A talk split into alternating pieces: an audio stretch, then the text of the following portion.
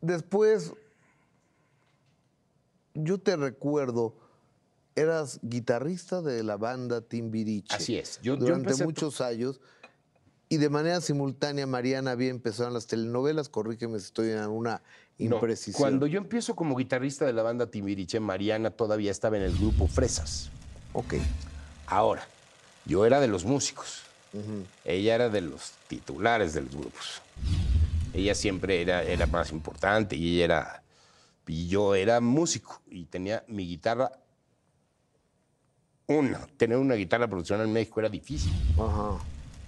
Y entonces eh, coincidíamos, trabajábamos ambos para una compañía que manejaba a Fresas y a Timbiriche, la misma compañía. eh, y entonces coincidíamos ¿Qué en muchos conciertos. Se llamaba Nueva Generación, la primera. Que era de Víctor Hugo ¿no? Eh, sí, sí era de Víctor Hugo Farrell, manejada por un señor que se llama Mario Lecona. Ajá. Y este, ahí empezamos en Nueva Generación, tanto los Fresas y los Timbiriches, que eran ídolos y estrellas, más los músicos, que eran unos güeyes que cargaban bocinas y que se iban en camión primero. Ok. Ahí estaba yo. Ok. Eh, pero la guitarra era mi, mi- mi- mi amor desde muy chico, desde los ocho años. ¿Y dónde la aprendiste? La aprendí porque Alejandro Carrillo, el marido de mamá, tocaba muy bien guitarra, pero obviamente tocaba bo- boleros, tocaba música cubana. Página blanca. Exacto. Na, na, na, na, Y yo pues me empecé a meter en la guitarra desde los ocho años, a tocar un poquito más serio y entonces a través de los años ya cuando me volví productor y entonces ya, ya, ya tenía yo para comer, me empecé a comprar guitarras y ahora tengo como, Como muchas. como 60, Como 60 guitarras. como 60 buenas. Wow. Ok.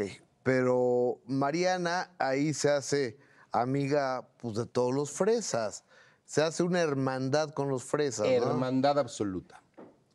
Y yo, Toño. Con, y yo con los timbiriches, que cuando yo empiezo a ser músico de timbiriche, de pronto yo propongo que por qué no, hace- no hacemos los ensayos de timbiriche en mi casa, que mi mamá tenía un salón muy grande, ella estaba haciendo teatro, y entonces este salón tenía espejos y tenía una tarima, y entonces propongo yo, ¿por qué no hacemos los ensayos de timbiriche?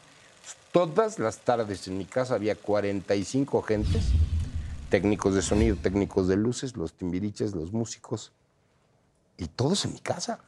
Y mi ¿En jefa nos Bosques? aguantó sin matarnos. ¿En la de Bosques? Ajá. En la parte de hasta abajo. Y ahí todas las tardes era 45 gentes ensayando durante cuatro horas. Paulina, Talía. Paulina, Talía, este, Sasha, Eric, Diego, todos, todos en su momento. Ok. Se volvieron grandes amigos míos. Yo, yo siempre he dicho que uno de los mejores amigos que he tenido en mi vida es Alex. Amigos, no amiga. Amigo. O sea, era tan mi amiga que era mi amigo. Le contaba yo unas cosas y compartíamos unas cosas. ¿Y sigue siendo tu amiga? sigue siendo mi amor absoluto. Oye, Coco, a ver. ¿Y en qué momento tomas la decisión de llevar una carrera en solitario y cómo te fue? Coco Levi, venimos. Es el minuto que cambia mi destino.